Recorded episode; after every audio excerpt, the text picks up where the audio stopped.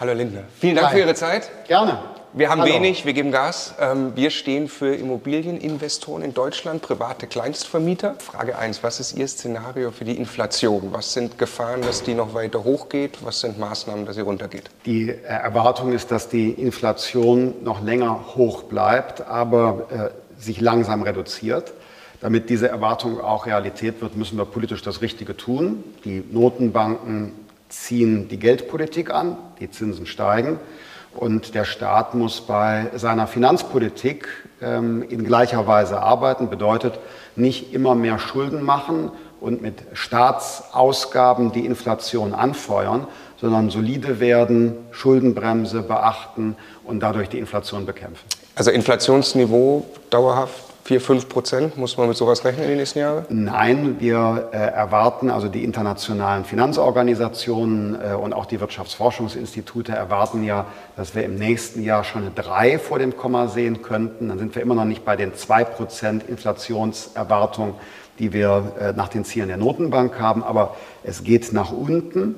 Ähm, aber damit das auch tatsächlich so kommt, darf jetzt der Staat mit äh, seinen Ausgaben nicht die Politik der Zentralbank konterkarieren. Das ist ja immer Geldpolitik, Fiskalpolitik. Die müssen Hand in Hand arbeiten, um die Inflation zu bekämpfen und dürfen nicht gegeneinander arbeiten. Mit welcher Zinspolitik rechnen Sie von den Zentralbanken? Mit welchem Zinsniveau rechnen Sie auch für den Bundeshaushalt in den nächsten Jahren ganz konkret? Die Zentralbank ist ja, die EZB, äh, unabhängig, ähm, aber sie hat ja schon äh, angekündigt, wie man den Medien entnehmen äh, konnte, dass noch weitere Schritte zu erwarten sind. Ähm, wir äh, im Bundeshaushalt äh, rechnen mit ähm, in diesem Jahr 40 Milliarden Euro Zinskosten. Um es mal in eine Relation zu setzen, 2021 haben wir 4 Milliarden Euro Zinskosten gehabt, 2023 jetzt 40 Milliarden. Das ist also nicht nur ein Problem für äh, die Privaten, sondern auch für den Staat. Und für mich als Finanzminister ist das das klarste Signal, das äh, vom Markt kommt. Äh, Hör auf mit dem Schuldenmachen.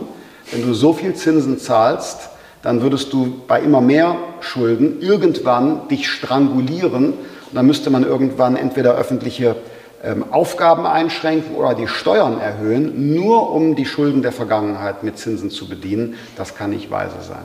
Der Wohnraum ist knapp in Deutschland, äh, wird eigentlich noch verschärft. Wir haben äh, Mietregulierung teilweise auf dem Tisch und jetzt kommt ja das große Thema Energiesanierung. Ja, wir sind 100 Prozent einig, die Gebäude müssen klimaneutral werden. Viele private Vermieter haben jetzt einfach Angst und Sorge, wo kommt das Geld her? Es muss ja am Ende ein Business Case sein, sonst werden es die Leute aber nicht tun. Ne?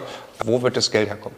Also wir haben äh, eine in der Tat enorme Aufgabe im Gebäudebereich, ähm, die Klimaziele zu erreichen. Ähm, wir unterstützen diejenigen, die äh, selbstgenutzten Wohnraum haben. Äh, dort wird es jetzt äh, etwa im Bereich der Heizungen eine ähm, Förderung geben.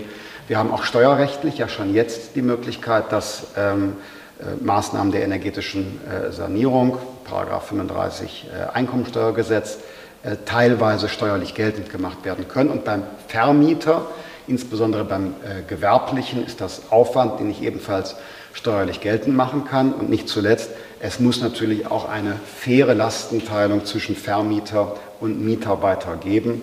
Und äh, da haben wir die gesetzlichen Voraussetzungen ja in Vorbereitung oder sogar schon geschaffen. Also Fairness ist das Stichwort. Glauben Sie, es, ist, es findet gesellschaftliche Akzeptanz, dass Mieten steigen müssen, wenn wir die Gebäude energetisch sanieren? Kriegen wir es hin? Einerseits, andererseits. Einerseits führt ein moderneres äh, Gebäude mit höherem energetischen Standard natürlich zu einer Reduzierung der Nebenkosten, äh, die ich als Mieter trage.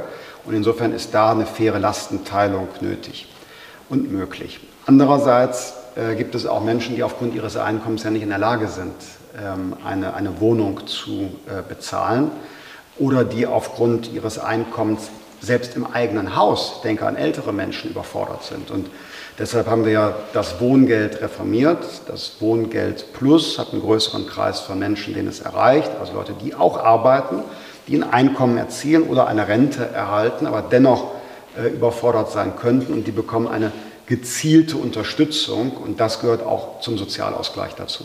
Gehen Sie von weiterer Mietregulierung aus? Das Thema ist ja so ein bisschen wieder verschwunden, trotzdem ist die Angst noch groß. Ähm, Mietendeckel in Berlin war eine Katastrophe, kann man glaube ich so sagen. Ähm, womit rechnen Sie da? Ich sehe gegenwärtig äh, keine äh, weiteren Markteingriffe. Vielen Dank. Danke auch. Vielen herzlichen Dank. Gerne. Ja.